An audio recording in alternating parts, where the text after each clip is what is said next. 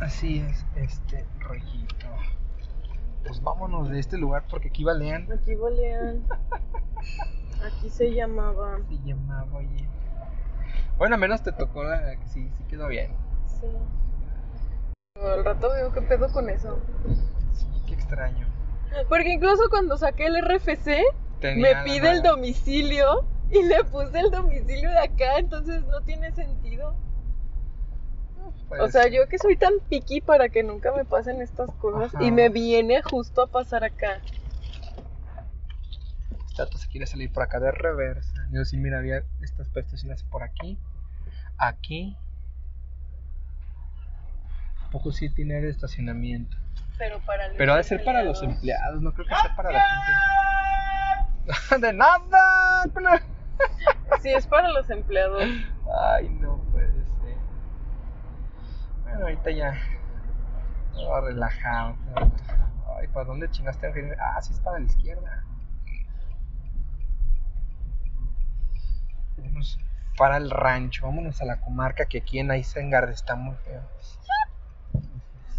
Pasamos a ver a Sauron otra vez. Hay que pasar a Mordor, güey. A ver a Sauron. ¿Qué lugar tan extraño es el allá? No, no, no. Eh, Aquí tuve que venir a dejar mis papeles de cuando me dieron de- cuando inscri- me inscribí al examen y cuando vine a, a decir sí, sí quiero. Aquí Sí, sí Celaya. quiero, sí. Che datos asesinos. Ruta de la cajita. ¿Dónde viste esa reverenda mamá? Acá estaba y era un anuncio oficial de tránsito. Ruta de la cajeta. ¿Por qué Ruta no de la cajeta. una moto, No, pues no estabas al tiro, mija. Pero qué, qué pe... Literal decía ruta de la cajeta. Cedo el paso. Vamos por aquí mejor. La gente cajeta. Aquí, cuando es el fin del mundo, se van a convertir en cajeta todos. Nosotros en zapatos, güey. La ¿No gente, lo- los únicos que van a mutar son los de Salamanca y ellos iban a Y los ser de Valle de Santiago. de Santiago. Ellos son marcianos y estos datos van a mutar como eh, pues en mutantes. Ah, pues ya es la película de, de marcianos, de ese de aliens contra mutantes como ¿La otros de contra aliens. Tarantino? No, la de ¿qué es de DreamWorks, güey? Uh, no la he visto porque mm, fue mi época de uh, animaciones para niños. Sí, pues te diré, la neta está está cagada. Está mamerta, güey, y es una buena representación de Valle contra Salamanca. Haz el meme para subirlo al grupo de Guanajuato. Ya existe, güey. Ya lo hicieron. Sí, pues no de ahí te vi. estoy diciendo que salió. Ah, no, no lo vi. Yo siempre quise un carrito de esos, un Renault Logan. Lo- Están tan bonitos, sí, para que nos toque aire acondicionado y no nos estemos sufriendo. lo- Sí, y así que se, se pueda grabar bien y podamos continuar con nuestra travesía. Digo, ¿cómo te fue? Ah, pues más o menos. Más o menos. Tengo la suerte de que siempre que hago este tipo de cosas, conmigo es la persona con la que siempre tienen un pedo. O algo está mal escrito, o mi domicilio está mal, o mm, una copia se ve borrosa y por eso no me la aceptan. O sea, algo siempre me pasa. Siempre, siempre, siempre soy ese negrito en el arroz, de verdad. Que puedo tener 50 copias de algo y me dicen es que eran 51. No, ah, no seas imbécil. Por eso soy, o sea, si, si de por sí soy bien paranoica, ahora soy más doble paranoica de eso. Ah, ah, y, y me traumé. La universidad me enseñó que así te pidan solo una copia, siempre debes llevar original y tres copias. Sí. No vaya a ser. Sí, es que sí, no vaya a ser. Por eso te dije, llévate también el- algún otro comprobante Por de domicilio por si te la hacen de jamón. No tuve, no hubo problema con eso, pero la señorita que me atendió sí me vio feo y me dijo que no había citas en León o qué. Y yo, No. si hubiera, no, no hubiera venido acá, o sea, ¿sabe? ¿Sabe? Llevo casi un año cazándolos y Llevo un año. Eh, gracias, página de Twitter, por, El pinche chisme. en por el chisme en, en corto, porque estaba bien trancas viendo, ¿qué estaba viendo? Creo que Juego de Gemelas. y me sale la alerta. Nos reportan disponibilidad de citas en Celaya. Aquí soy. Vámonos. Con razón. Sí, toda la raza de Monterrey y de Ciudad de México anda, pero Ah, pues como la ñora güerita. La señora, pero vengo a hacer cosas y el guardia, ¿y a mí ¿Y qué, a mí qué señora? Yo, soy el que nada más checa la temperatura y checa si está aquí. Y le doy gelecito y se, se acabó. Sí, ¿no? la neta, a mí me vale madre lo que usted sienta. Sí. Digo, qué muy, qué mal pedo, pero no soy la persona con la que debería quejarse. Po- Podemos hablar de, lo importante que es aprender de no quejarnos con la gente de, Y- que atiende. Exacto, la gente incorrecta. Sí, o sea, es como los guardias del IMSS. Es como, güey, son los guardias, esos cabrones que van a saber de radiografías. o Es que qué. por una radiografía. ¿Sabes cuál es la excusa más chida para entrar al IMSS? ¿Cuál? Decir que vas a servicios a trabajo social. Dejan pasar. A- ahorita en pandemia ya no, Ya no, pero en ese pero entonces. antes sí funcionaba. funcionaba Eso o a, a- ¿cómo se llama esa madre? Hay algo de análisis clínicos. Ah, ya. Laboratorio, creo que. Laboratorio Es que no sé si pasaba. le digan laboratorio. Nada más, pero dejemos del laboratorio para Bueno, sus vengo al laboratorio. Algún mamador dirá que no, se llama tal cosa. No sabemos. Ah, aquí punto. tenemos ingenierías truncas. Sí. Bueno, técnicamente, el, el- el- por lo menos en mi célula dice licenciatura en ingeniería. Por eso son ingenierías Eh, truncas, porque no son ingenierías, son licenciaturas en ingeniería. Hijos de esa chiflada madre. La mía, en, entre comillas, es trunca porque pues, me faltan papelitos, pero. Pero ahí tengo una carta donde dice que sí acredité todo y que si se me cae a un edificio ya me pueden meter a la cárcel. Sí, técnicamente sí. No me pueden quitar la cédula porque todavía no tengo. No tengo, pero mínimo sí te meten Mínimo si me meten al bote. Mira, se cayó esta madre. ¿Esto? ¿O están poniendo una nueva? No, sí, No, se, sí cayó. se reventó. Ayer me estaba mostrando, Karim, una imagen de un vato que iba en un carro gris. L- Que en el malecón ahí salía de insurgentes. Ajá. Salió, se golpeó contra el eh, muro de contención y se cayó al- a la glorietita abajo. No, o sea. Ahí donde están los no. jochos. Dices, güey, pero estamos de acuerdo que ahí, en esa parte del malecón, es recto y todavía hay banquetita. ¿Qué tanto? ¿Qué, te- qué ibas haciendo para caer al lado en el sentido del Boulevard Adolfo López Mateos? Y, y justamente en los jochos de los que estábamos Ajá, hablando el sí, otro día. ay. hay que ir un día. A los jochos. Sí, o sea, ¿cómo le hacen? O sea, ¿cómo, cómo le hizo? Yo, yo no sé si admirarlo o, o enojarme con esa persona. Así, güey, ¿cómo le hiciste, vato? Yo creo que es admirable porque es, es de esas cosas que tienen tan poca probabilidad de suceder y aún así suceden. Dice, ¿cómo le hiciste? Ah, tuve fe. Tuve fe. Tuve un toreto, güey. ¿Cómo le hacen la mano? así? Mano. Tuve fe. Tuve fe, güey. Es que no necesitas la lógica cuando tienes familia. Y es que aplica, aplica en muchas cosas. Sí, yo creo que cuando las cosas tienen tan poca probabilidad de pasar y aún así pasan, es digno de Digno admiración. de, de admiración porque dices, güey, viola todo esto. No, ma.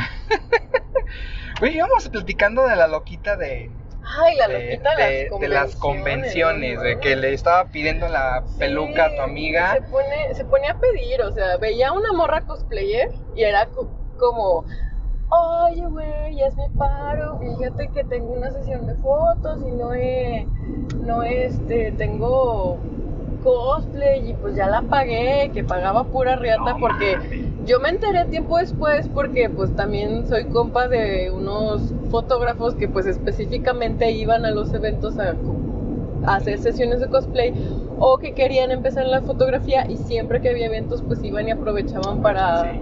Fotografiar cosplayers. Entonces por ahí me enteré, en chismes más, chismes menos, que pues esta mona pedía también las sesiones gratis y que pues se las negaban o que decían, pues gratis te tomo dos, tres fotos sin editar y, y las subo al Face con mi logo. Ándale.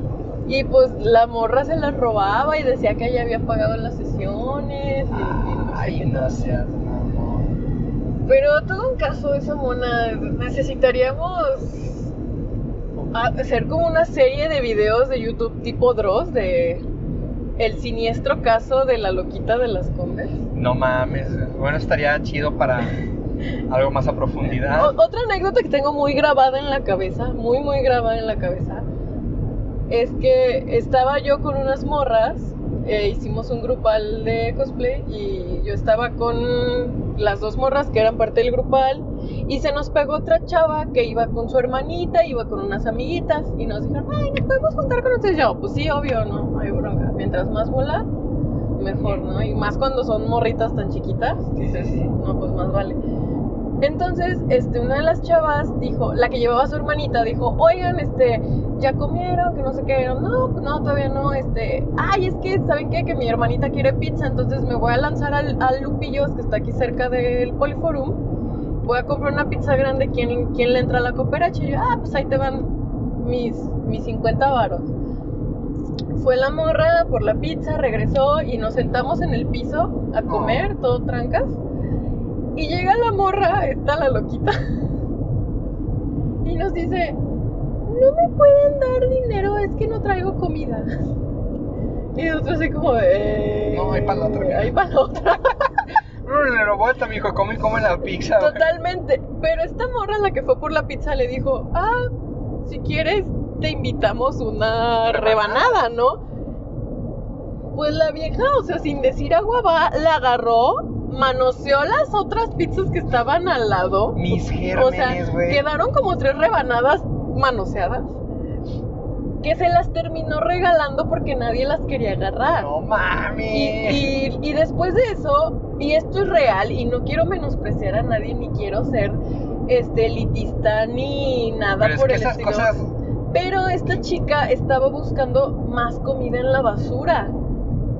Cuando se hizo polémica este tema en Facebook, porque antes yo era muy activa en esto, en los círculos de frikis, de hecho había varios grupos de Facebook, que de cosplayers, que de frikis, que de otakus, que bazar, no sé qué, y yo estaba en todos esos grupos, eventualmente me fui saliendo por otras razones que tú conoces, y em- empezaron a publicar que, cada convención esta chica hacía lo mismo, que les pedía comida. Hubo un testimonio que tampoco nunca se me va a olvidar de un chavo que dice que él se estaba comiendo una hamburguesa con sus papas y un refresco y que no se la terminó y que de broma le dijo a la morra de nada más tengo esta hamburguesa a medio comer y que se la quitó, la abrió y se la empezó a comer enfrente de él. Madre mía.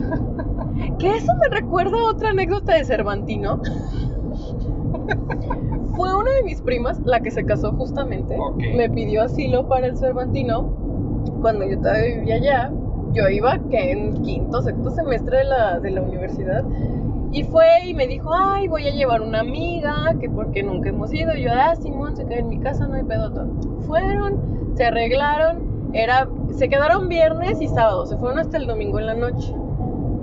Y este, el sábado en la noche, que es el día más atascado de un Cervantino, Sí. y, y ya era casi para que se acabara el Cervantino. Fuimos a cenar taquitos a una taquería donde esta- tenían una promo. Y sé que es promo porque nunca tenían promo ahí. Eran caros los tacos.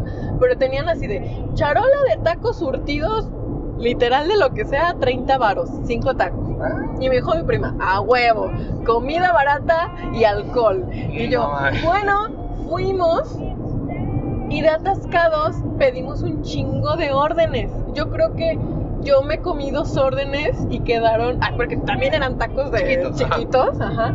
Y yo pedí dos órdenes, pero ella pidió como cuatro, así de, ay, pues para que se, se le ofrezca, pues ahí agarran, no sé qué. Quedaron como dos órdenes completas. Entonces me dijo, nos los llevamos y buscamos un perrito y se los damos. Y, ah, pues Simón, güey, no hay pedo.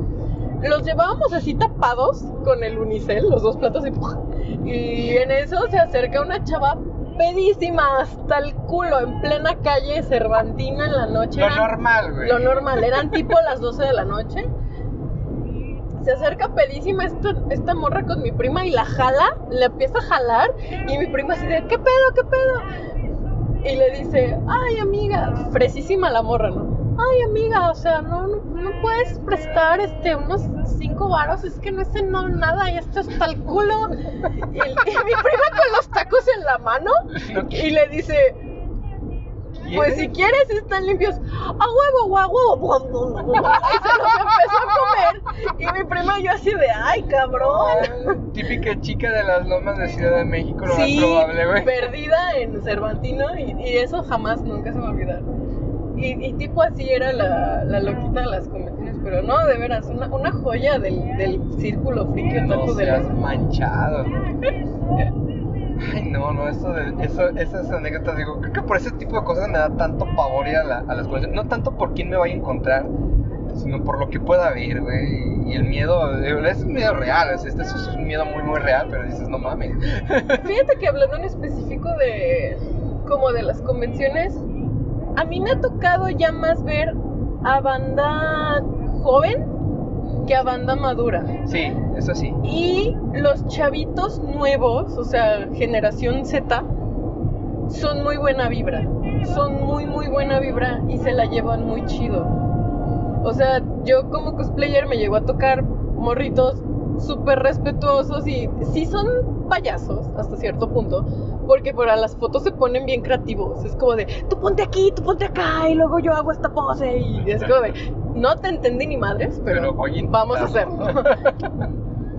Participan mucho. De las últimas que yo fui, sí pagué el pase VIP completo Mega Max 3000 con regalos inútiles. Muchos regalos que no valen ni pa' pura no madre. manches, no. Este, objetivamente yo solo iba porque quería estar sentada hasta adelante en las conferencias. que valieron la pena porque esa vez vino Lalo Garza y vino este Alfonso Obregón. Entonces, Ay, el grillero de Obregón. entonces, como ahí venían ellos dos, pues yo vine y dije, a huevo. La música se puso sola. No, le puse play. Ah, y dije, ¿qué es eso? Es tu música. Nada más que escuché que se conectó y le puse play. Cabrón. Sí, es cierto. Para eso es este botón. Es que últimamente esa rola me hace llorar mucho. Oh, ya. Cámbiala. No, no está bien, no voy a llorar. Ya pasó el feel del inicio. No, no es cierto. Pero te digo, o sea, esa banda de morritos ya más jóvenes, como que traen otro ambiente, traen otra sapiencia, están más chidos. Y nunca me ha pasado toparme a alguien indeseable, porque mis indeseables no tienen dinero para ir a esas madres. Suena es culero, bueno. Suena culero, pero, es la verdad. es la un Dios da, Dios quita. Dios da, Dios quita, ¿no? Pues sí, no, pero ahora sí que está Yo creo que la última realmente convención que yo disfruté fue la mole. Y más porque pues conocí como que a los vatos del Ajá. Facebook. Porque yo creo que lo, lo que más me disfrutó de la mole, porque fue una, una popeya, o sea, llegamos a la mole a las 6 de la mañana. Sí, sí me Y había contaste gente en la pinche fila. O sea, güey, ya había gente en la pinche fila. Para entrar. Y nos pusieron a hacer cardio, ¿eh? Antes de entrar. nos pusieron a correr adentro de- del No auditorio de Banamex.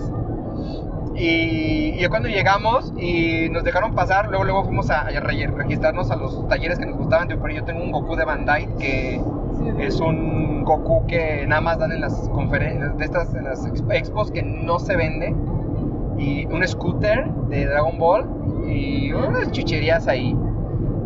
Pero creo que lo que más me gustó fue poder conocer a la Senpa, el Senpa de Denis Chan a su mareado, que me acuerdo que, que yo llego, le digo, ¿vende duras? Y me dice, ¡ay, duras". David! Y me dice su, su marido, oye, ¿te puedo abrazar? Le digo, usted pégueme lo que quiera, señor. Arrímeme, lo que Arrímeme lo que quiera, papi. No, sí, le digo, de hecho es bien cagado porque en esa foto dice mi mamá, los tres van de rosa. Digo, sí, yo me llevé una camisa, una, una camisa rosa, ella iba de rosa y su marido iba de rosa.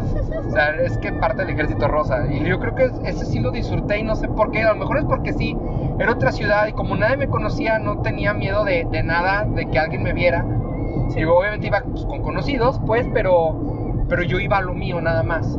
Yo iba a lo mío nada más. Entonces, este, sí fue cómodo. Para mí fue muy cómodo. Y aquí digo, no, yo no puedo estar aquí. digo, es muy diferente. Sí, la neta sí. Algún día lo voy a experimentar. Mientras no, porque hay un bicho chino maldito todavía rondando el mundo. Me acuerdo que nos estaban diciendo, no, que los de la, que la mona de asistente de Jim Starlin, creo que sí, Jim Starlin, no me acuerdo, el que hizo a Thanos, este, Ah, que ya le dio sí, COVID, sí. le dice, ay, por favor, damos, ay, por favor, si ese vato le hubiera dado COVID ya se hubiera muerto, ese vato es sociedad, ya es de la población de riesgo, y no, ese güey ni le dio COVID, nada más le dio a su asistente, entonces Ajá. quieren suponer que el asistente lo obtuvo en otro lado. Sí, sí. Pero pues de todos los que fuimos, a ninguno nos, a ninguno nos dio COVID por eso. Más bien, a lo mejor ya después algunos sí de haber tenido algún síntoma. Según eso, mi mamá tuvo COVID y mi papá también. Y yo también. pero pues nunca nos dimos cuenta. Fueron o sea, asintomáticos. Mi mamá dice que sí, pero pero pues mi papá y yo, pues, sí, pues si nos dio y nosotros somos hipertensos, ya nos hubiera cargado el año. Es que está bien raro, pero no hablemos de COVID. hablemos de COVID, es ya, ya tontería. escuchamos de COVID Ya. diario como durante, Durante ocho meses. Ocho meses, un año, y la verdad era súper desgastante todo el día. Todo el día hablando de COVID. Mira, y esto tú no lo sabes. Hubo una época, el año pasado, a inicios, donde yo literal sentía cada vez que salía de mi casa que yo no iba a regresar, que yo me iba a morir. O sea, yo no recuerdo pocas veces en mi vida que he estado tan a la defensiva de todo eso. de todo. Literal, si alguien se me acercaba, yo, yo sentía enojo, o sea, no sentía miedo, sentía enojo, así como de hazte para allá, culero, me vas a infectar y me voy a morir. O sea, ese grado yo estaba.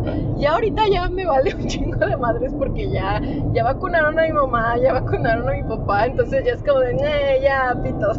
Ya, yo que digo, "Ay, ya está, ya está vacunado. y, "Ay, ya, hombre. Le digo, obviamente sí, no, no dejo de llevar las reglas. Claro, Hay que tener esas la- reglas, no, no lo vamos a juzgar de reglas, pero por lo menos dices, ya, si salgo, ya no, ya no salgo con la tanta paranoia. De hecho, por lo menos a mí sí me, me ¿cómo decirlo? Sí me combino porque mi trabajo era moverme diario y pues yo Sí. técnicamente estaba en mi casa y juntaba buen dinero. De hecho, ya te decía, toda esa época de que todos estaban sufriendo, yo me la pasé bien a todo a dar, arranado en mi casa. Digo, bueno. suena muy mal, se suena No. muy mal que lo diga, pero, pero pues es que ahora sí que tuve la suerte de que mi trabajo fuese así y, fuese remunerable y yo no tuviera que gastar tanto. ¿Sabes qué? Hay que dejar en claro bien, algo, algo bien en claro. Este. Yo estoy muy en contra de cómo se reparte la riqueza en el país. De hecho, tengo como tintes rojillos. Pero uno no tiene la culpa ni tiene la responsabilidad de cómo le va, ¿sabes? O sea, tú has tenido acceso a eso, pero ponle tú, sí existe un poco de privilegio. Y vamos a hablar de privilegio. Pero eso no significa que haya sido de a gratis, ¿no? Yo lo visualizo de esa manera. No todos somos tan afortunados, pero tampoco tan desafortunados. En, en mi caso, en mi familia, mucha gente se enfermó, pero la neta, y yo se, se lo dije a mi mamá, mi mamá, si estás escuchando eso, te lo voy a volver a decir, se enfermaron por pendejos, porque en esa época donde todo estaba súper mal, donde había un chingo de contagios, les valió madres. Y dijeras tú, les valió madres por ir a trabajar, por eso. No, literal les valió madre por andar de peda, literal les valió madres por andar en la calle, este, pajareando, por andar comadreando. Y dices, ok, no te deseo la muerte ni me da gusto que estés así, pero tampoco te voy a pobretear porque estás así. Ajá, le digo, ay, qué mal, así, ay, qué que eh, Tú tienes la culpa, papi, ¿no? Estás, es como No, diciendo, no, no no la- es más. No la culpa, la responsabilidad, porque te das cuenta y dices, güey, pero es que te, te lo están diciendo por todos lados. Y es que, ¿sabes? Hubo un caso muy específico que yo hasta volteé los ojos cuando mi mamá me platicó cómo pasó. Yo dije, No, ay, no mames. Resulta que uno de mis tíos le prestó su cubrebocas al otro. Ay, no Para entrar al mamón. Neta, dices, güey, Dense un beso mejor. güey, no, pinches mames. Y, y fue, fue en, fue en mayo, junio del No año pasado, o sea, cuando las cosas netamente estaban bien culeras. Y ahí fue cuando yo, o sea, yo volteé los ojos y dije, es que a quién pinche se le ocurre. Porque Estás viendo. Sí, o sea, estás viendo y no ves, o sea, neta tiene, te falta comprensión lectora, auditiva, ¿qué pedo? O sea, necesitamos decir otra cosa. Ah, porque de hecho me dio mucho sentimiento, mucho, mucho sentimiento. Yo soy una morra bien ñoña con mi, con mi papá y con mi mamá. Yo soy la, o sea, tengo 26 años. No teníamos que decir eso, pero bueno. Bueno, tengo 26 años y yo todavía cuando mi papá sale de viaje y mi mamá salen de viaje, ellos viajan mucho en carretera, yo les doy un besito y los persino. Ah. Y el otro día, o sea, yo obviamente dejé de hacer eso por pandemia porque a mí sí me tocó ir a oficina, a mí sí me tocó ir a campo, a mí sí me tocó andar en la calle en mi trabajo. Entonces yo dejé mucho eso de, de mis papás, ¿no? Entonces, hace como un mes, cuando ya vacunaron a mi mamá, mi papá me dijo, hace mucho no me das un beso. Oh. Y yo, oh, papá. me dio un chingo de sentimiento porque dije, wow, hasta eso nos arrebataron, ¿no? De ese, ese contacto que era tan usual y tan, tan cercano, no lo quitaron. Y no imagino cómo estaba la gente que era, o sea, que tiene a sus abuelitas y son cercanos con sus abuelitas, cómo es, con sus tíos, con sus, no sé, lo que sea. Sí, sí, sí. Y eso está bien culero, por eso. El, el chiste es que ya nos vale riata, pero no tanta riata.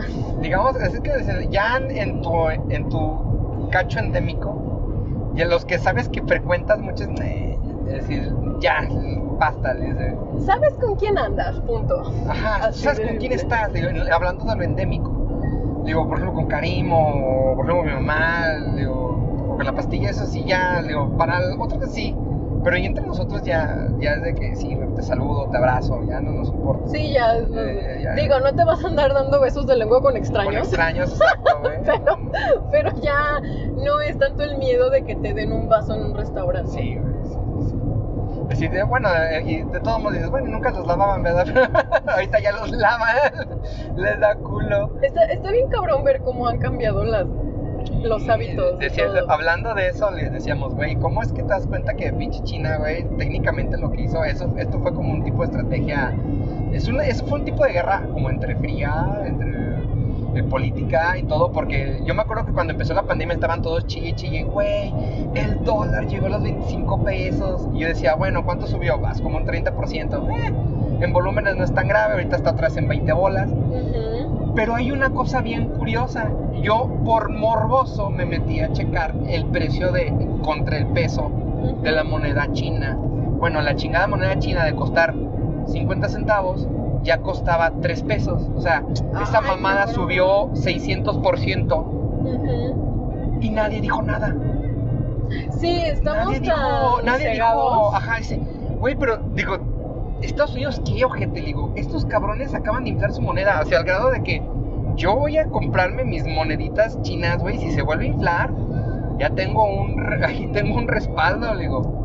Obviamente, dice, el, hablando ya de, monedas, dices, güey, dice, pero el futuro de las criptomonedas, mira, mientras, mientras China no se lance, ella de sus huevos de decir que vengan las cri- criptomonedas, que es realmente el más pesado ahorita económicamente, no está mal que, que podamos como que decir, ay, pues órale, digo, suena interesante, pero ya una vez esos vatos se quieran meter al 100%, si es que no lo están haciendo ya, no lo dudo. no lo dudo, digo, porque esos datos, por ejemplo, estaba hablando con un, un exalumno y dice, profe, es que no hay chips, no hay tarjetas de video, digo, es que todas las usan los mineros.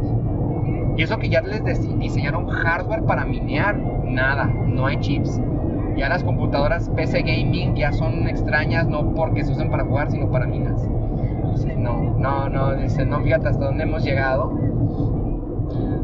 Y yo me acuerdo cuando yo tenía el ciber, allá en la época gloriosa del 2009-2010, cuando tenía cabello largo y pesaba como 160 kilos. Ni hablemos del 2010. Lo vemos 2010. Entonces, este, yo me acuerdo que un cuate, no me acuerdo dónde, me decía, güey, vamos a comprar Bitcoin, güey. Estaban como en, ¿qué? 100 pesos, No, 50 man. pesos. Dices, güey, ¿cómo vas a comprar esa madre? Ni ha de existir. Dice, no, sí, güey, vamos a comprar Bitcoin, la chingada. Mira, yo en ese entonces ni me animé. Dije, ay, ¿cómo voy a perder 200 pesos de Bitcoin, güey? Ni siquiera sé que existen. Yo estaba en esa loca idea. Yo, y yo sé que ese cabrón, yo sé que el- ninguno de mis conocidos se ha hecho rico por Bitcoin, entonces yo sé que él tampoco compró. Pero te imaginas que si yo en mi pendejez hubiera comprado cuatro, hubiera guardado O el- sea, ¿me el estás enlace? diciendo que serías millonario ahorita? Sí, posiblemente sería Verga. millonario. Verga.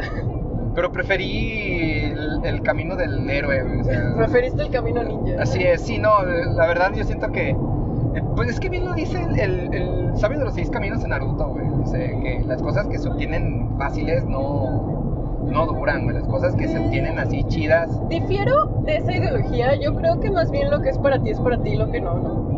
Digo, puede ser. Si no lo compraste en ese momento, fue por algo. Fue por algo. Pero y quienes lo compraron fue por algo. él, él a lo que se refiere más bien es como que a, la, a las cosas más as- apegadas como a, la- a lo social. Porque dices, no puedes llegar como que a decir, yo tengo la solución y pum, a decir, bueno, pues vamos a, ver qué está pasando, así como que empezarte a meter.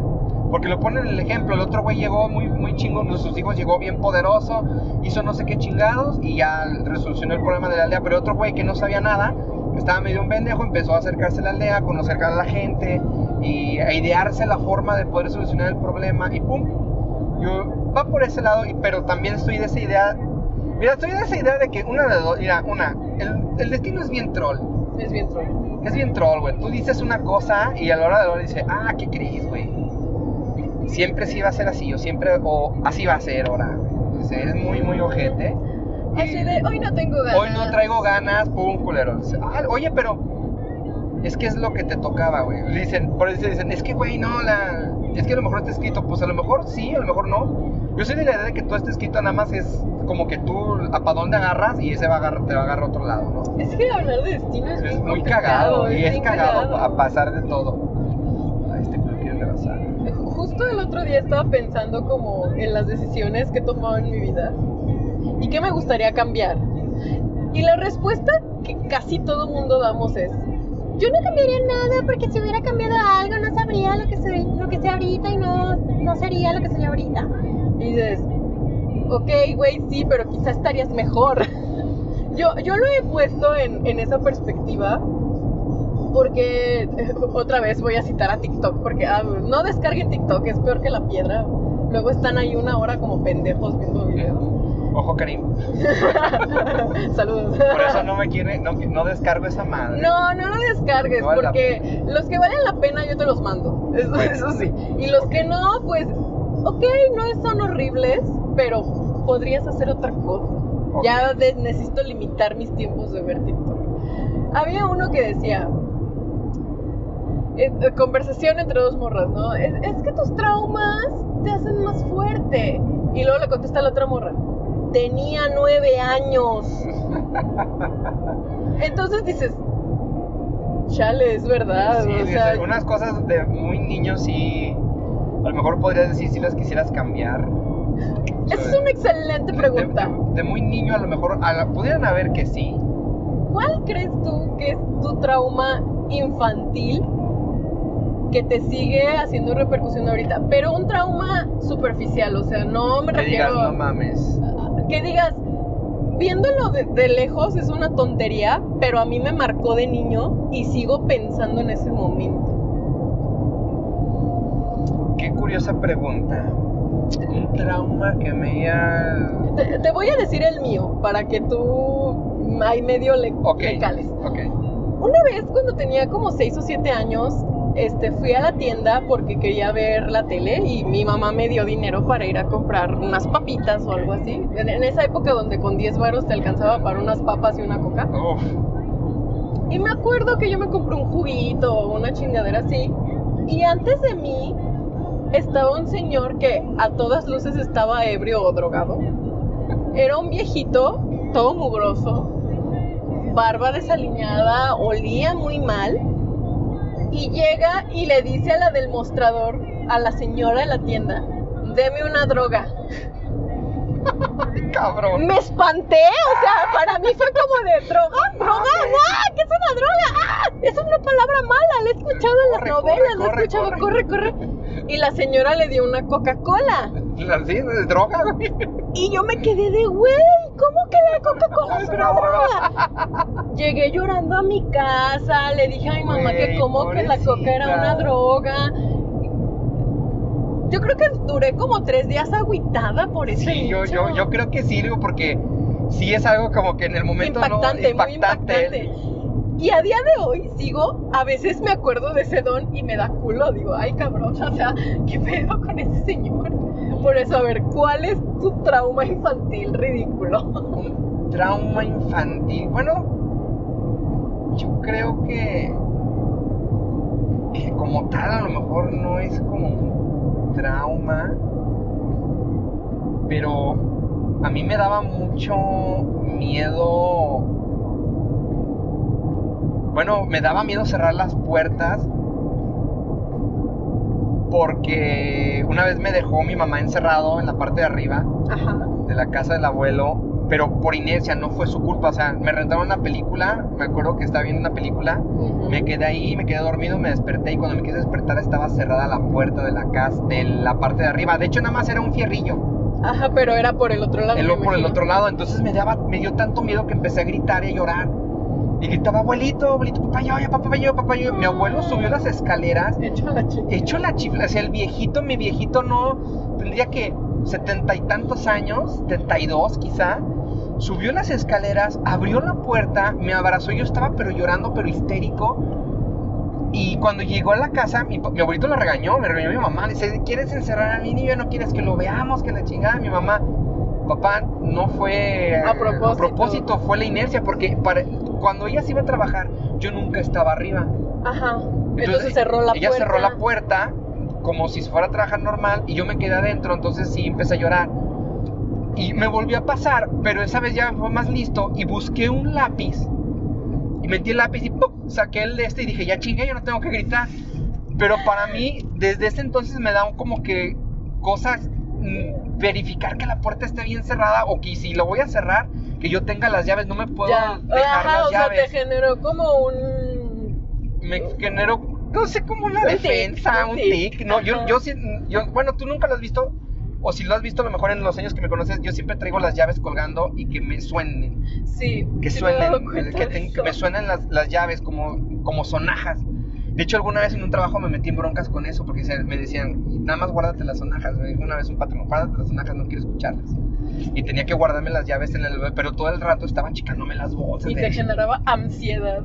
pues no ansiedad, pero sí me daban ñañaras porque dices, güey, si se me caen las llaves, si un güey sabe. pierdo, y Y si si un vato me sigue y sabe dónde vivo y no manches, pues yo estaba bien culeado de que alguna vez se metieron a robar a la casa.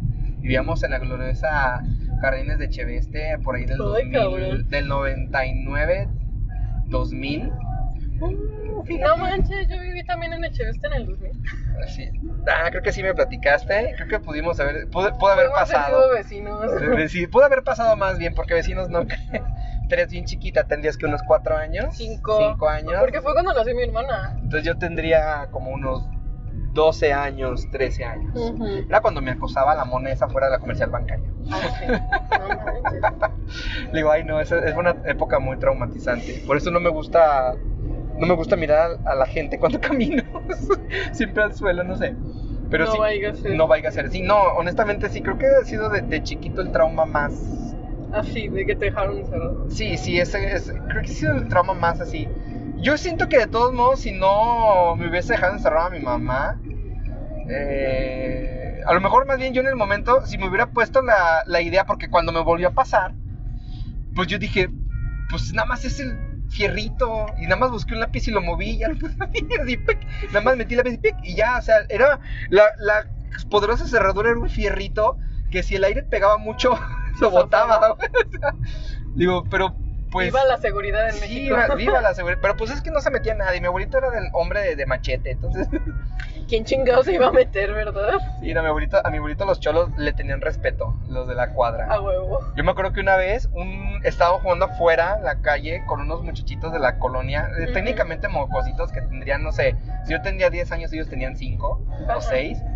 Y haz de cuenta que estos vatos estábamos jugando con monitos afuera y se nos acercó un vato que nunca en mi perra vida lo había visto. Y nos dice, eh, güey, están bien bonitos tus monitos. Y yo me quedé así de, ah, la chingada. Dice, sí, ¿me dejas verlos? Y yo empecé de, mamá, ¡Mamá! Y no me escuchó mi mamá, pero salieron unos cholos de una vecindad de un lado. Dice, ¿qué pasó, compa? ¿Qué buscas? Dice, no, pues aquí nada más veo los monitos. Déjalos, güey. Pero sí, No déjalos, cabrón. Y ya el vato se fue a un lado y mi mamá salió y lo vio también. Y los cholos vieron a mi mamá y ya se mejor se metieron.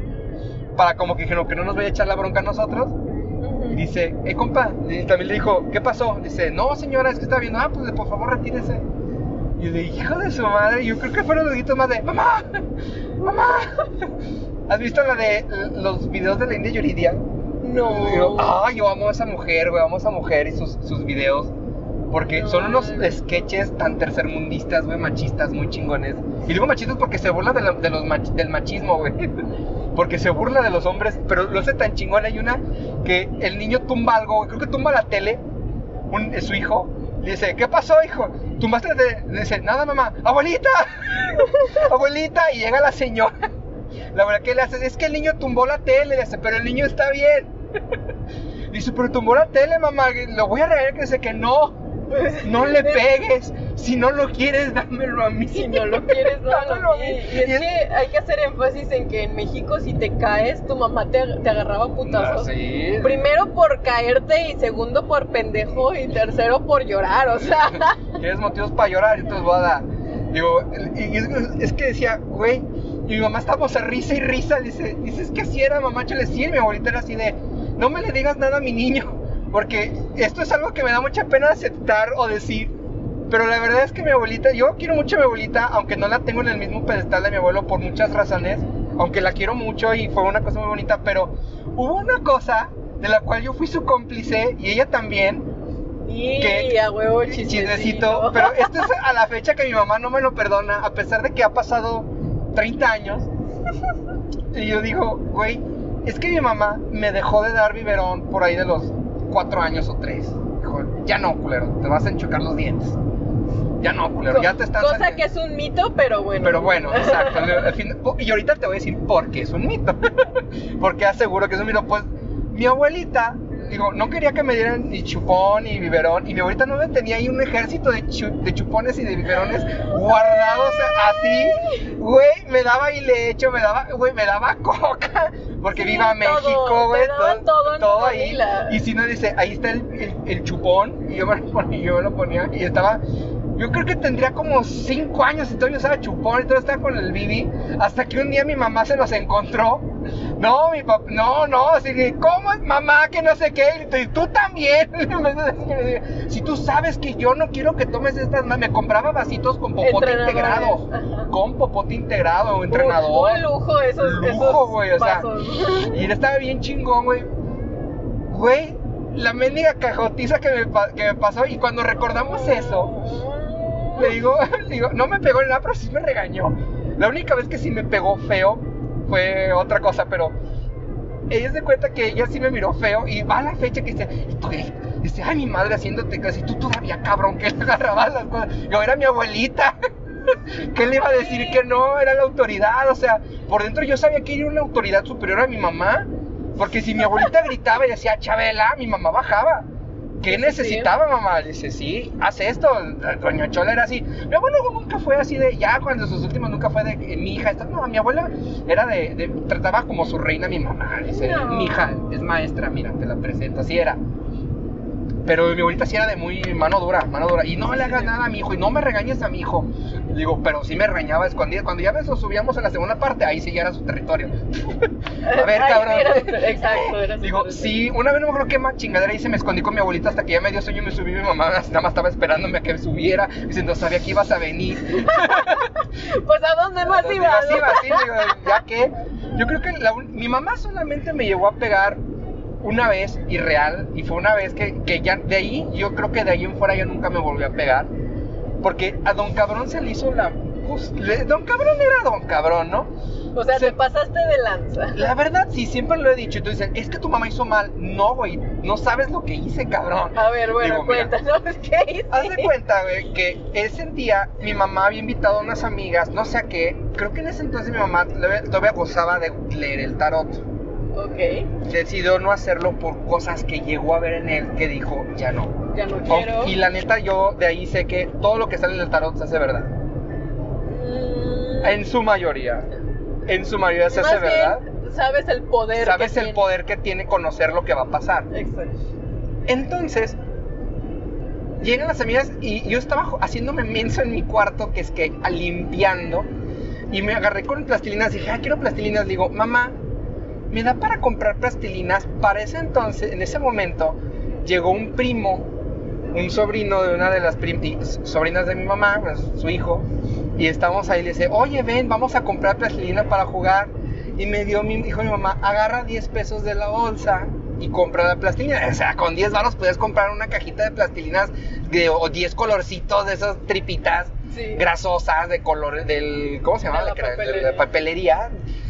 Y güey, agarré los 10 varos y le digo a este güey, vamos a las maquinitas. Ajá. No me lancé a las pinches maquinitas, güey. Me fui a las maquinitas, y le cambiamos los 10 pesos por monedas de 50 centavos. Y estábamos jugando, y nunca se me va a olvidar, el Cadillac and Dinosaurios, que era un beat 'em up, de dar putazos, güey. Entonces, estábamos jugando entre los dos. Y nos fue tan chingón que llegamos al final. Estábamos a nada de acabar el juego. Y como después de una hora yo siento una presencia maligna en mi espalda, güey. Yo sentí que ahí como que la presión y el tiempo y el espacio se fueron, se doblegaron. Una intensidad de la fuerza bien cabrona, o sea... En términos de poder, yo diría que en ese pinche, en ese mismísimo momento, güey, yo sentía la presión espiritual del reyazo de mi mamá al grado que yo, yo era un, era, era, no podía respirar, güey, pero volteo y mi mamá estaba bien seria viéndome. Era pinche dialga. Sí, güey, entonces, pero sí lo dijiste. entonces, dice mi mamá, ¿ah? Digo, y yo bien mierda, le digo, ya casi acabamos el juego, mamá. Se quedó ahí esperando a que nos terminaran de chingar. Nos fuimos, güey. Nos regresamos a la casa. Para eso mi primo había llevado. Cagadamente este primo se llama Iván. Cagadamente. Oh, oh, oh, se llama Iván. Entonces, este vato, güey, fuimos porque yo había llevado su Nintendo. Ajá. Pero dije, no, vámonos mejor a jugar a las maquinitas. Entonces, vamos. Fuimos por él y vamos platicando. No, casi lo acabamos. Nunca había llegado con esos monos. Está bien chingo mi mamá seria su mamá tenía un, una, un negocio en ese entonces, no me acuerdo si era su mamá o su abuelita, tenía un negocio de ropa, ellos arreglaban ropa y también vestían vestidos, ellos hacían vestidos. Ok. Y lo fuimos a dejar, regresamos, mi mamá todavía seria, yo bien campante chingón, me subo al cuarto, como que hago que estoy limpiando y ya más veo que mi mamá se acerca y otra vez esa presencia asesina, güey. Y no la vio en la mano con un pinche cinturón. Ya bailaste. Y me dio, me dio tres cintarazos. Uno, dos, tres. Y me los dio llorando porque me dijo, dice, no sabes el, la pinche preocupación que me diste. Estuviste afuera más de una hora. Porque sí, imagino que duré más de una hora jugando. Estaba llena la, las maquitas, no se dio cuenta hasta que se acercó y dijo, ay, cabrón, ya me las has aplicado. Digo, ahí estaba, dice, no sabes porque fui a buscarte al, al camión, fui a preguntarle a, a todos, a tu y papá. en esa época, cuando no había Mm, cómo. No había cómo de localizar. Es que no había forma de localizar. Cuando el robachicos era el robachicos. El robachicos. Digo, y fíjate que era bien cagado porque es que el robachicos, yo nunca me toqué ni con el robachicos ni con los vatos que regalaban drogas. Y nomás siempre decía, es que hay gente que te da dulces y tiene drogas. Y yo ¿Dónde nunca me. están? ¿Dónde ¿Dónde están están? esos ojetes? O sea. Vamos ahorita. O sea, ya cuando estás grande dices, pues a mí nunca me tocó esos güeyes, güey. Es más, Es- ¿sabes quién eran los ojetes que me tocaban? Los cabrones que te vendían esas estampitas para. Ven- Para que las llenaras y te dieran una pinche rifa pitera, Sí, güey. O sea, no te hacían viciosos de esas chingaderas. Hijos de la Es como un chiflada. meme que vi hace tiempo que dice, me, me han presionado más para ver anime que para, Para consumir drogarme, drogas. sí. Eso es tan real. Sí, güey. Entonces, de- mira, desde esa vez, yo por inercia nunca le decía a mi mamá, no, se me pegó el decir a mi mamá, voy a tal lugar y no decirle mentiras. Entonces, cuando yo cumplí ya como los 15 años, ya que estaba en la secundaria, que empezaba a salir, ya cuando llegué a los 18, ya simplemente me decía, si vas a salir a algún lado, no me digas si quieres a dónde vas, ni con quién vas, pero nada más dime si vas a regresar a la casa.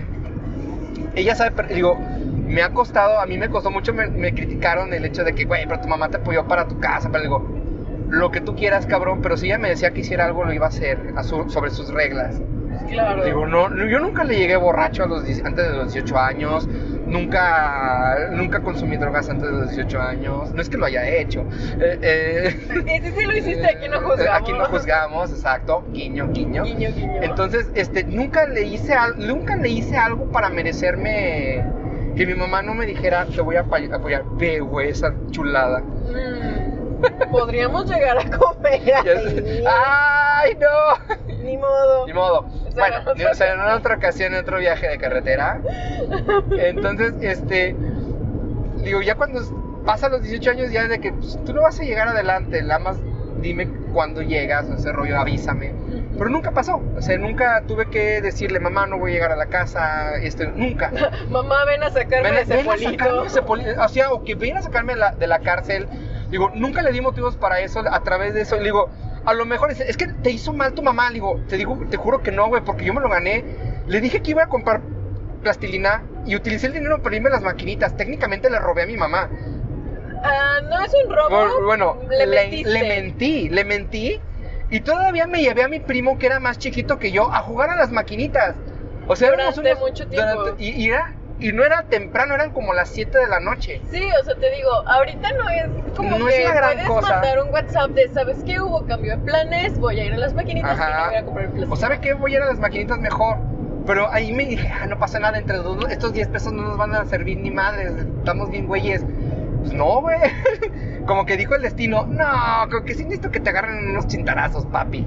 Digo, y pum. Sí, es, es extraño eso, porque yo también tengo algo así. A mí sí me fue mucho peor, a mí sí, mis papás sí me pegaron mucho, muchísimo. De, de hecho, la vez que más me acuerdo, porque digo, está bien cagado, no me acuerdo qué chingadera hice, y es que ni- de verdad no me acuerdo, que hice enojar a mi mamá y mi mamá está planchando y dijo, ah, o sea, como que vio la plancha caliente y dijo, ah, ah, desconectó la plancha, hizo rollito el cable y me empezó a agarrar a putazos No con el cable. O sea, me acuerdo un chingo de eso es porque ya ni siquiera era como voy a agarrar el cinto.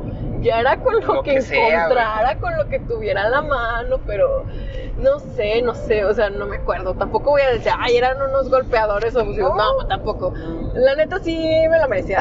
Digo, es- digo, es que digo, es que debí haberle hecho algo, algo debí haber hecho. Algo debía haber hecho. Porque gratis no me daba, nunca me dieron un golpe, le decía, nunca me dieron un golpe gratis. No, no, Digo, no- pero ojo, no, no, estoy no de es, acuerdo no es que estemos que sea, que sea la manera. crianza exacto, digo, de no es, exacto, no es que estemos de acuerdo, pero en ese entonces Era lo normal. era, era, era lo que normal. se acostumbraba. se acostumbraba. Y también, pues, hubieron vatos que a lo mejor a esos vatos sí les tocó una, una verdadera mala vida. Porque Sí. nosotros estamos tratando de que, güey, es que la neta hicimos algo, debimos haber hecho algo para hacerlo, no, sí, no, no pero fue sí hay grapa, casos pero hay casos que sí son personas que sí les tocó una una, crianza una abusiva. abusiva, exacto, digo, no estamos diciendo, y, y, y no es lo mismo, No, no, es lo mismo, ser abusivo que decir, es que pues sí, güey, sí me dieron golpes y la neta, le digo, sí, sí me, es porque sí hice alguna chuchería y no porque, nada más porque regresé temprano a la casa o regresé tarde, me quisieron dar un A, madrazo. a mí me tocaron regaños muy estúpidos, que a día de hoy digo, son muy estúpidos. Por ejemplo, una vez salí al cine con mis compañeritos de la secundaria, también igual que empezaba a salir aquí a la plaza y todo. Me quedaba cerca Plaza Galerías. Sí. Este, entonces yo agarraba un camioncito que me dejaba en la esquina de galerías y me llevaba a la esquina de mi casa, Ujú. literal.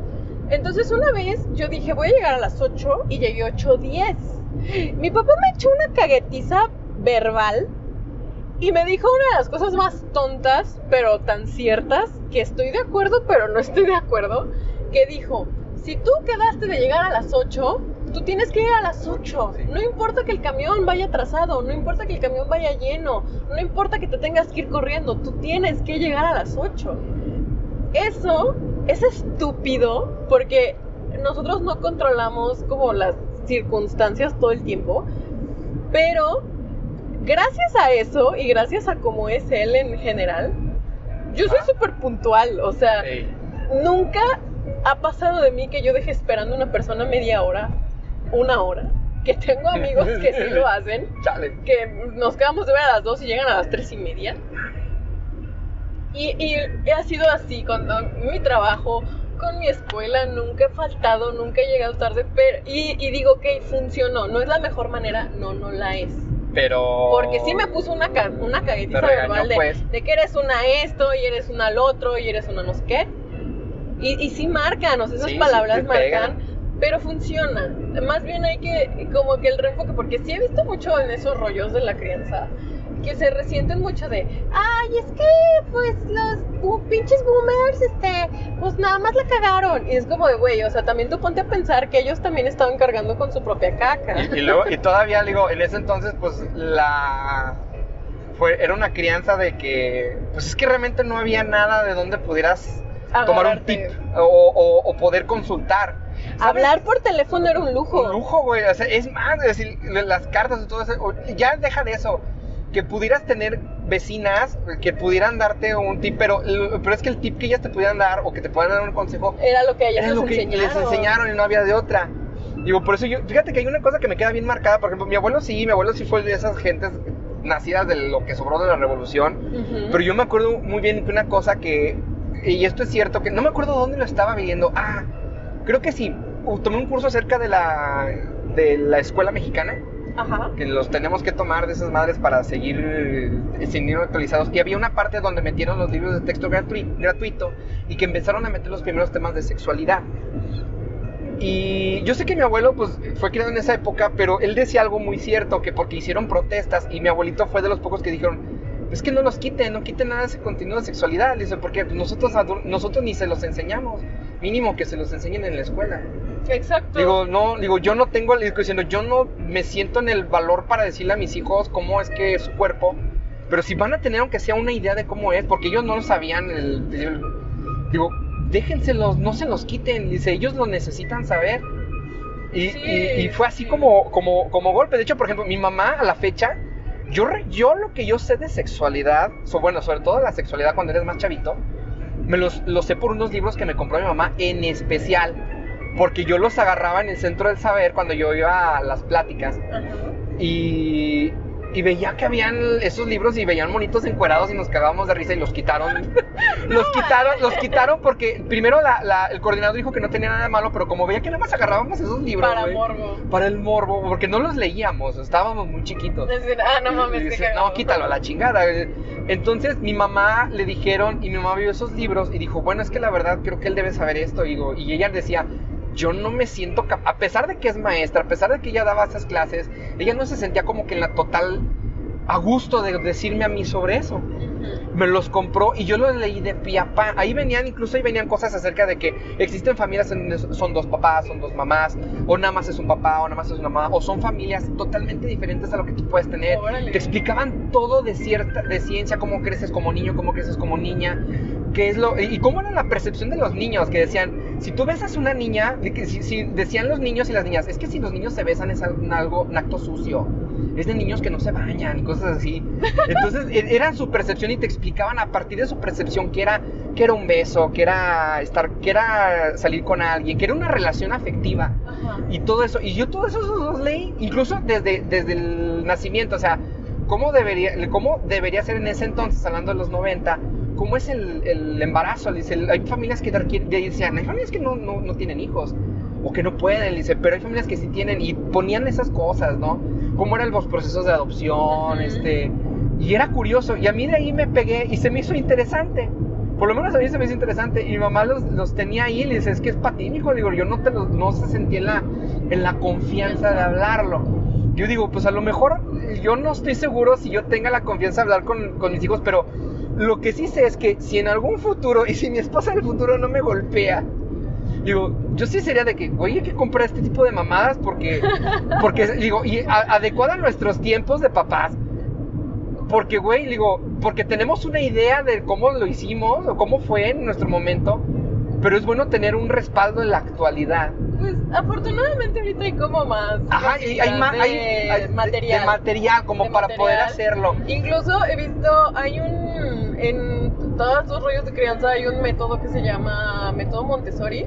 Ah, el Montessori, sí. este, que se trata como de darle al niño como total independencia. Independencia. Y, y hay un capítulo en específico donde hablan sobre, o sea, desde cómo debes enseñarlo a que se limpie para ir al baño. Y si los tienen que ayudar, ¿cómo tiene que, qué requisitos tiene que cumplir esa persona a sus ojos Ajá. para que lo Que ayuden? ayude porque es de confianza. Exacto, o sea, Sí. es como de, esta persona es mi mamá o mi papá o mi abuelito, mi abuelita, la persona que me cuida, sí, Sí. ok, lo dejo. Lo dejo. Este, esta persona este, sabe cómo me llamo, quién soy, ok, lo dejo. Este, yo solito me bajo los calzones, yo solito bajo la Ajá, palanca, sí, o sea, sí, sí. vienen todas esas cosas y dices, güey, es que no, pero es que es cierto, de todos modos, de una de esas también viene acerca de cómo, cuáles son, que le enseñes cuáles son sus responsabilidades dependiendo su, su edad. su edad, claro. Sí, digo, el, el Montessori es muy bueno, sabes que, la más que a veces siento que es medio aprensivo y sistemático, muy, muy sistemático, entonces claro, no es perfecto. no es perfecto, pero, pero sí, sí incluso, por ejemplo, eh, pues no, no, por eso muchas personas les gusta ir al- a sus hijos en el Montessori y son un desmadre de grandes. Es que no, no puede ser no es perfecto. perfecto, obviamente, La neta, viéndolo objetivamente, este. No sé si te acuerdas, pero en, en- en los inicios del el 2005, 2006, había muchas cadenas de correos donde te decían Ah. cosas como, ¿sabías que para cepillarte bien los dientes tienes que cepillarte 200 veces para abajo y 200 veces para arriba? No, no que tienes que tomar este 2.5 litros de agua todos los días, que tienes que hacer 30 minutos de ejercicio, que tienes que comer 5 verduras verdes, dos rojas Ajá, y o sea, ponte a pensar objetivamente todos los requisitos para llevar una vida completamente sana y no reúnes ni 5. No, dices, no, güey, no. Incluso hasta desde el hecho de... De dormir ocho No, horas. deja tú eso. De que olvidan el tipo de trabajo que puedes llevar. Es que dices, Ese es otro tema, porque el, el ejercicio laboral en México es súper explotador. Sí. Pero eso es un tema muy aparte. muy aparte, pero por ejemplo dices, güey, a lo mejor una persona que es una persona de campo, y no digo de campo de, de, de sembradío, sino de campo de que tiene que estar afuera, moviéndose de aquí para abajo, no tiene... Es que eso cae en lo mismo de que es muy explotador. Ajá. Porque las personas de campo, ahora sí hablando de siembra, ellos tienen un estilo de vida súper saludable porque se levantan temprano, desayunan temprano, Sí. comen bien, comen balanceado, tienen actividad física y duermen, duermen el tiempo que tienen que dormir. Exacto. Este, las personas de campo, lamentablemente exis- existen esos trabajos, no deberían de existir en el mundo ideal, en el mundo tópico, pero entiendo de que esas personas tienen que comer fuera, a veces no pueden llegar a su casa a dormir, tienen que estar durmiendo en hoteles.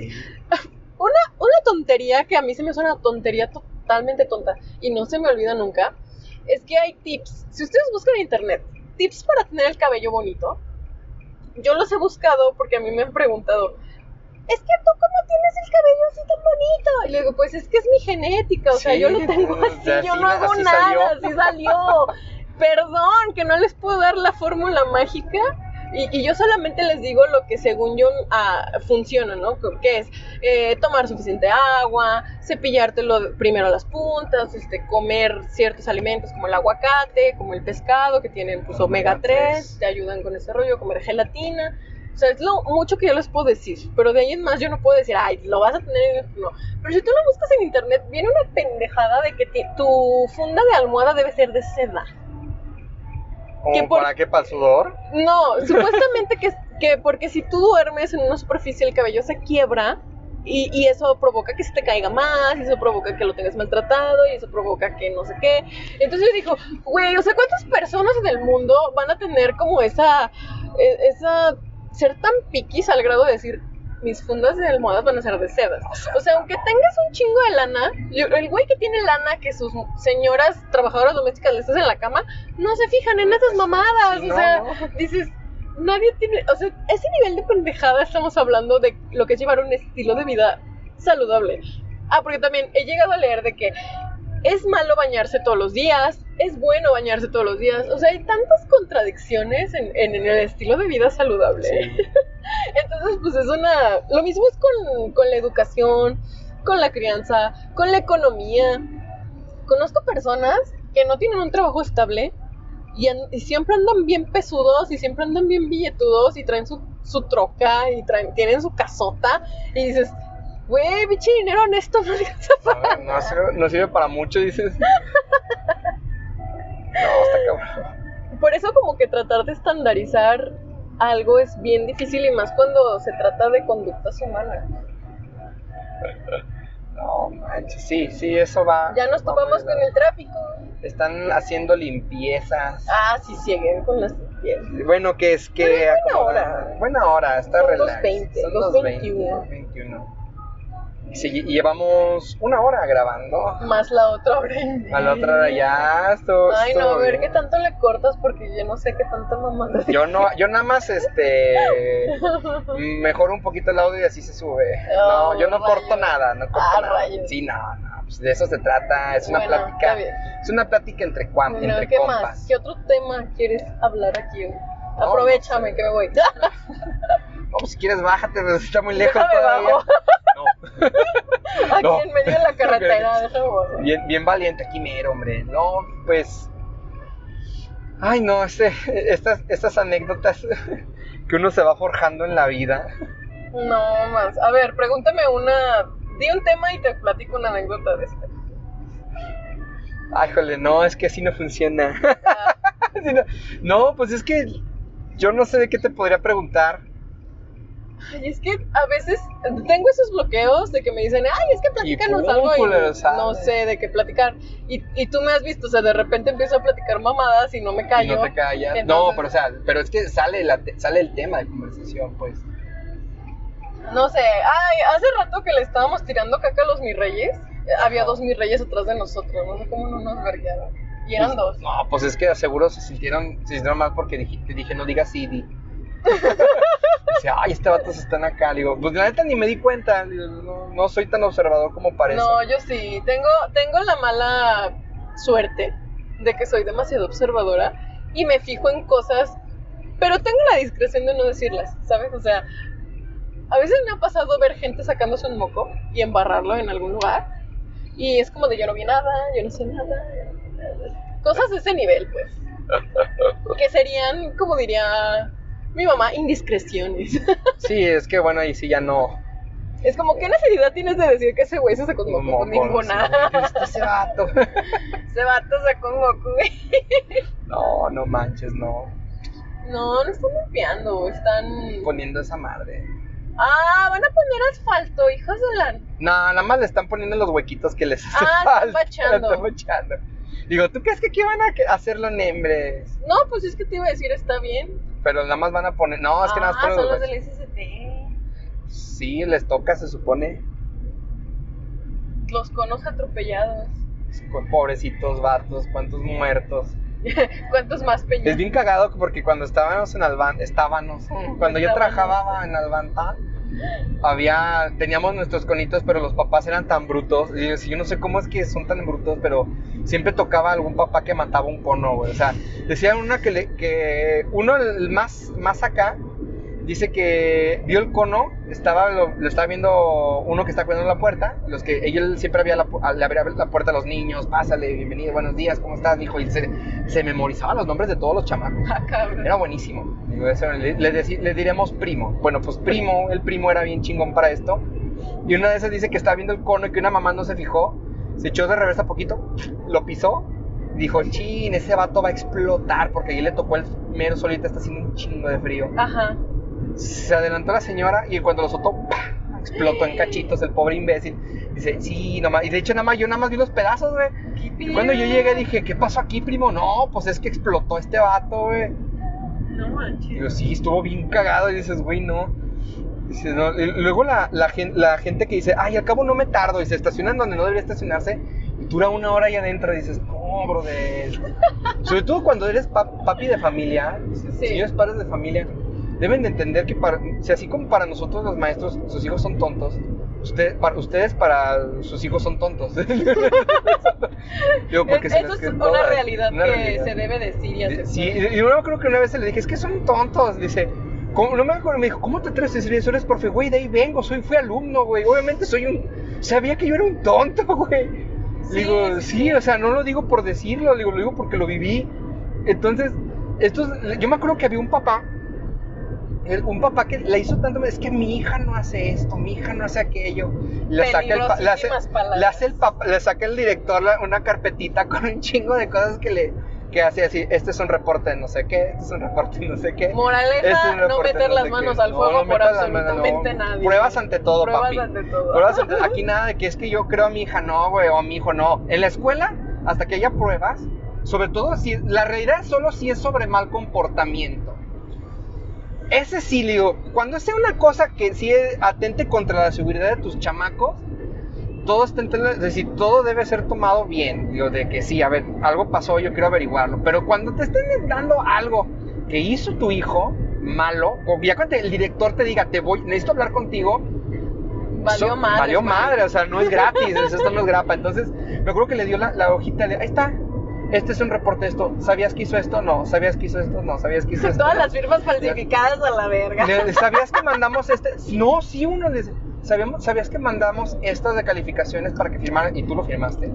Se quedó pasmado el vato, pálido el vato. Pues sí. Ahí mal plan, dice. Pues dice, tú sabes lo que tienes. Así Dice, tú es. sabes lo que tienes. Digo, si tú te la quieres llevar a la escuela, a mí me quitas el alacrán de la espalda. Y nada, así de- le- Sí, sí, sí, sí, estuvo, estaba bien, pero se la llevaron. Pasó, pasaron cosas peores en la escuela donde se la llevaron. Pero solo puedo decir Pasen agua fría para la quemada. para que más. Sí, no, se quedó así con cara de. Quedé. Sí, no, es, es, es bien. Eh, mira, ¿por qué chingos te te, detienes? te, te llegué a contar de, de la sobrina de mi patrón de mi primera chamba formal. No. No, mames, pinche vieja, es una joya. Y, y neta es una joya porque, fíjate, ahí te va. Cuando yo entré a trabajar esa madre, yo entré a trabajar por recomendación. Porque yo trabajaba con el esposo de una ingeniera que estaba ahí. Y pues él me hizo el conecte de, no, mi, mi señor anda buscando a quien le ayude con su chamba y pues van a contratar y todo. Y pues ya me canalizó y se hizo el business. Cuando yo entré, es- este, ella fue muy frontal conmigo de decirme, esta es una empresa familiar, el dueño tiene preferencias muy obvias y muy marcadas por su familia para que cosa que veas no te sorprenda Exacto. de lo que veas, de lo que escuches, de lo que pasa. La neta me lo tomé a la ligera, me lo tomé muy, muy a la ligera. así, así de, ah, "Ay, pues, pues qué chingados ¿qué puede pasar? Pues, eh, spoiler, terminamos en conciliación de arbitraje. No manches. ah, pues sí sabes de Sí, eso, sí, que, sí, de que eso te dije voy a ir. No. Pero ahí te va. Esta vieja este, no estaba contratada. Y era en específico la sobrina del, del dueño. No, eh. Ella, ella no estaba contratada. Las hijas del dueño sí estaban contratadas. Una era este la como la gerente administrativa, la que se encargaba de la nómina y como todos esos asuntos, de pagarle a los proveedores, de hacer las transferencias, y la, la, la, la. Chalala. Otra era su cuñada, su hermana o su cuñada, nunca supe qué chingados era de él, pero digamos que era su cuñada. Va. Este, su cuñada era la encargada del de un departamento, ella pues tenía sus business. Y la que era la sobrina, pues era su hija, la hija de esta señora. Este, y supuestamente era su auxiliar. Digo, supuestamente porque en los nueve meses que yo estuve trabajando ahí, nunca había esa morra levantar una pluma, levantar un teléfono, sacar una copia, nada, nada, nada, nada, nada. Para esto, la morra, pues era la típica morra white chicken que nunca en su vida le ha batallado para nada. De hecho, estuvo en el, en el Lux, si no me Mm, equivoco, en la en prepa. Y la corrieron de la prepa en el Lux. O sea, chismes te- de lavadero. Fíjate que para que te corran de una escuela como esa, güey, viniendo de feria, cabrón, está cabrón, está muy perro. Y yo me enteré de ese chisme de lavadero porque la recepcionista y yo nos hicimos súper, súper, súper amigas, así cabroncísimo, porque entramos al mismo tiempo Ah, a trabajar, entonces pues como que nos pegamos mucho y ella escuchaba todo abajo, ¿no?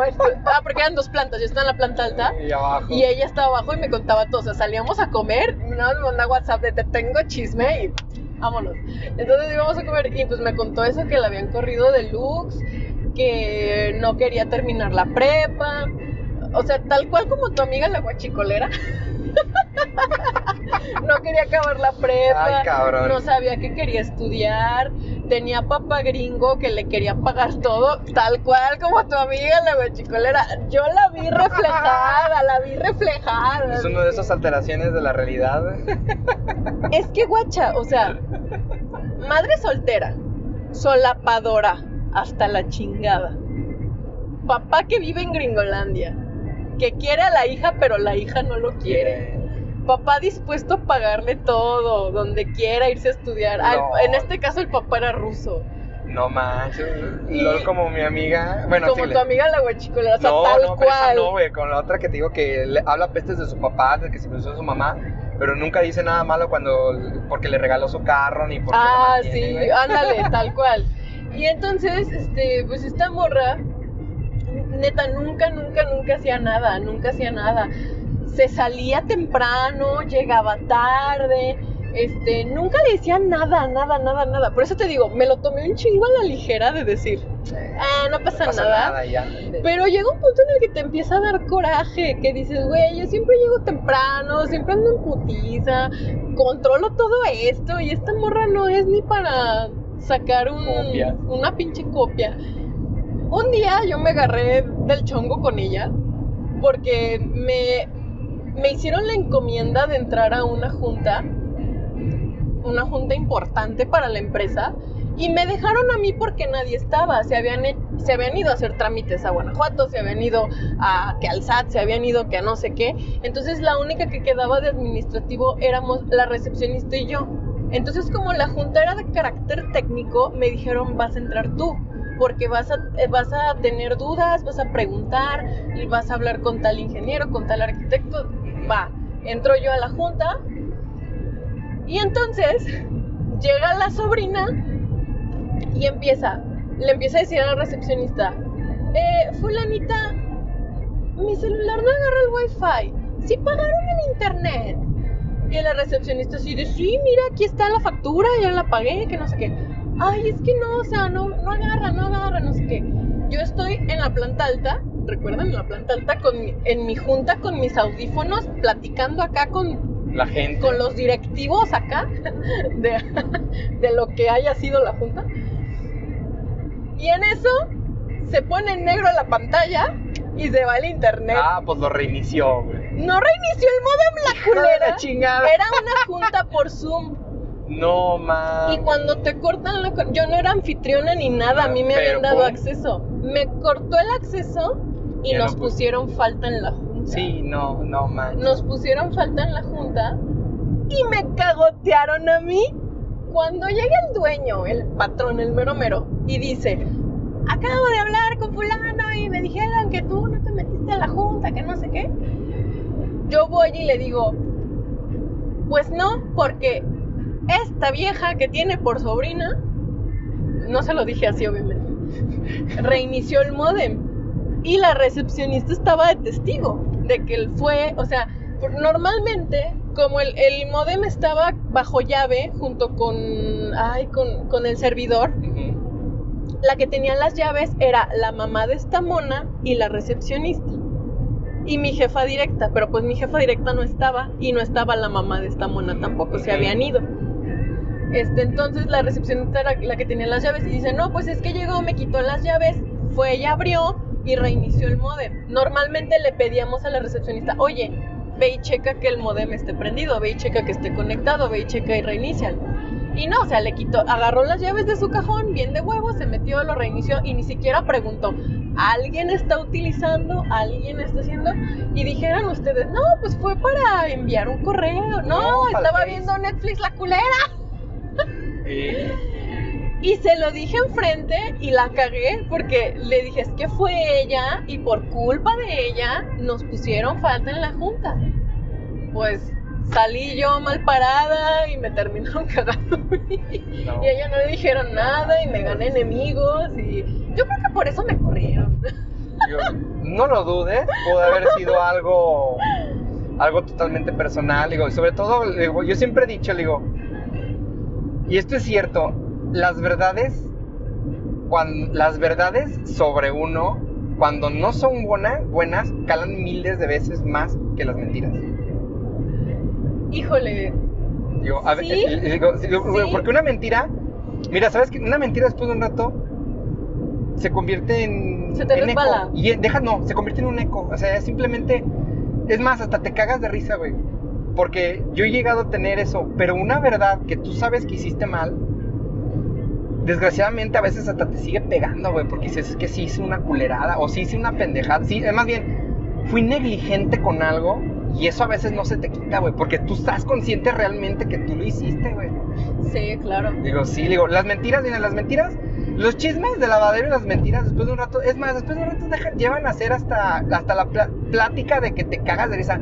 ¿Te imaginas? No seas mamón, güey, ¿cómo va a ser posible eso, güey? Sí, no. Ajá, la, digo. la neta, a partir de ese momento me empecé a tener un chingo de roces con ella, con la sobrina, Sí, sí. con la cuñada del dueño y con las hijas. Porque resulta que pues las primas eran muy, muy, muy, muy, Amigas, muy ay, unidas. cabrón. güey. Y pues, no, la neta se puso bien, se puso Bien cabrón, se puso bien tensa la cosa. Y yo rogaba porque mi jefa directa no tuviera que salir nunca. Porque cuando se iba ella, era cuando Te tiraban me tiraban a Hija matar. de su madre. Y luego tres contra uno. Y luego eran tres, no, Cuatro cuatro. contra una, cuatro, cuatro, y cuando llegaba el dueño eran cinco. De su madre. Y, y cuando estaba mi jefa, me hablaban bien bonito, me hasta me regalaban chocolates. No, la neta está bien cabrón. Y de hecho, este, a mí me da mucha pena por, por quien era mi jefa. Eh, afortunadamente se convirtió en una amiga. No cercana, pero se convirtió en una amiga, una persona que yo le puedo hablar en cualquier momento y me va a saludar con gusto y la voy a saludar con gusto. Ajá. Pero la recepcionista y yo, porque ella, ella renunció, ella, ella terminó renunciando porque también la, la trataban del huevo. Llegamos a, a platicar algunas veces así este, entre nosotras de que a, a la que era mi jefa le hacían coco wash. Como que a ella la trataban bonito y a ella sí le decían cosas bonitas porque pues les convenía que ella estuviera trabajando ahí. Porque teniéndola a ella trabajando ahí y teniéndome a mí trabajando, nadie hacía nada, nadie se Sí, tenía que preocupar de por nada. algo, sí, sí. Nada, nada. Literal, ella llevaba todo el control técnico, todo el control económico, todo el control este, de proveedores, todo. Ella tenía todo, ella sabía todo. Y justo ahorita que, que fui a hacer este, este business, me di cuenta, ya ves que te van a firmar los papeles de que del mal uso y no sé qué. Yo tenía esa información de la empresa, yo tenía acceso a esa información. O sea, me quedé pensando, si yo fuera culera, Yo hubiera, ¿qué no hubiera sacado? ¿Qué no hubiera sacado? Porque yo me sabía contraseñas y me sabía cosas, o sea, yo no llegué a ser caca grande, pero pues como Pero era la con- mano Ajá. derecha de la caca grande, tenía acceso a un Exacto. chingo de información. Sí. Y, y- y me da me da risa que cuando yo salgo de ahí, porque me corrieron, ni siquiera se aseguraron, este, como en el último trabajo que estuve, que pues todo Que quedó chido. todo y- Exacto, o sea, porque ahí sí me hicieron firmar que de confidencialidad y no sé qué, pero ahí sí me dieron equipo, me dieron memorias, me dieron todo para trabajar y acá ni siquiera se aseguraron de que yo no tuviera nada. O sea, hasta pendejos son o no sé, pero te digo, o sea, si yo fuera culera, las cosas que habría hecho con la información que yo tenía y con la información que yo manejaba. Imagínate. No manches, es un chingo. Sí, sí, sí, a veces tener esa información, digo, bueno.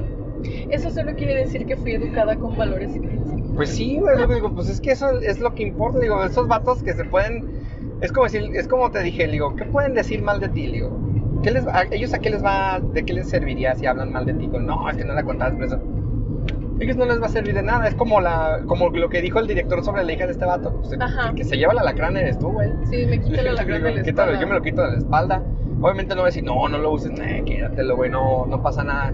Total, de todos modos, ellos no van a ganar nada. Y es más, tampoco van a perderlo. Entonces, no, no hay necesidad. No hay necesidad. Sí, por eso le digo, nada, tú, si hace, si se necesita ese tipo de recomendaciones, pues sí, se pide. Luego, pues, tu jefa, No, Bueno, lo, chido es que las, las recomendaciones van Sí, directo con sí, ella a su no- número personal. exacto, y no Entonces es- no hay como esa trave de, De, "Ay, tiene que hablar con el esto". dueño Sí, y así. sí, sí, sí. Aparte, pues yo me quedo pensando, pues ese cabrón no va a saber nada porque él nunca estuvo ahí. es- ajá, ese güey no le va a importar con quién vas a trabajar, güey. ¿Por qué no? Pues ese güey llegaba y me pedía copias y me pedía que le imprimiera cosas.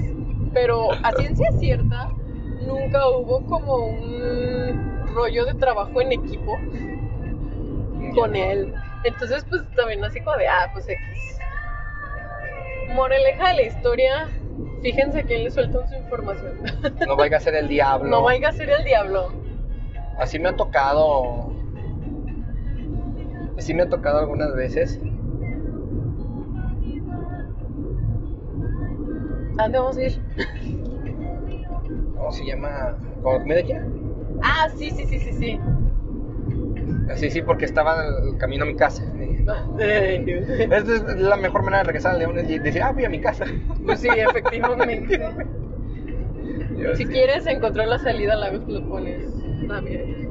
salida. la- No, te manda por otro lado. Chinga. Te puede, te puede mandar más por carretera para que ahorres el tiempo. Ah, sí, cierto.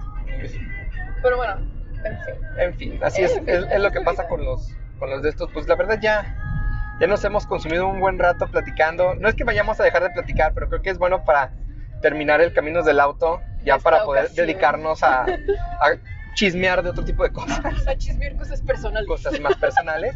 Y pues fue divertido, la verdad que espero que te hayas divertido. Y solo te puedo decir que eres cagadamente la cuarta invitada del programa. Uh, ¿Por qué quedaba mente la cuarta? Bueno, Bueno, ahorita me dices. ahorita te digo. Pero es curioso, digo, es curioso si le- empezamos a jugar con los números. Pero bueno, entonces, este, pues ya estamos aquí todos tranquilos. Ya, estamos, aquí en León, ya podemos quitar el aire acondicionado. Ya y podemos quitarnos los chalecos. los chalecos antibalas. antibalas, ya podemos decir CD y comer a gustamente una Guacamaya. una guacamaya. Pues bueno, sí, ándale sin ser juzgados y esos pinches raros, pero bueno, aquí estamos, eh, ya saben las redes, la única red social que hay es en Facebook, ss.sandave, o Sandave, nada más que lo busquen así, y este capítulo es exclusivamente de Anchor, junto con Spotify y todas las demás plataformas de streaming, ya abandonamos YouTube, ya no estoy subiendo ahí, es muy pesado, muy tedioso, y pues nos estamos viendo, señorita T. Mm, Muchas gracias por estar No, aquí. gracias por invitarme y por acompañarme en mis misiones clandestinas. Sí, hay que hablar de esas misiones Hay que hablar de clandestinas. misiones clandestinas. No, no, de verdad, muchas gracias. Es como mi sueño hecho realidad de estar en este podcast que, la neta, lo tengo que decir, me hizo las tardes muy amenas en mi trabajo. En el último trabajo que tuve. O sea, era como que me estresaba y me fastidiaba y decía, ay, voy a escuchar a estos vatos para ¿qué ma- hacer ahora qué mamada van Ahora a qué decir. van a decir. Y ya de repente estaba riendo y todos se me quedaban viendo como, ¿de qué te ríes? Y yo, como el meme del Joker, no lo entendía. Técnicamente, porque No lo hay- hay- hay- debe haber contexto histórico. ah, no. Contexto histórico. No, pero, pero así es. Pues entonces pues, estamos en contacto. Espero que no sea la última ocasión, señorita T. Ojalá que no. Ojalá que no. Y pues recuerden lo que siempre les digo: que la friendzone esté siempre de su lado. Bye bye. Bye.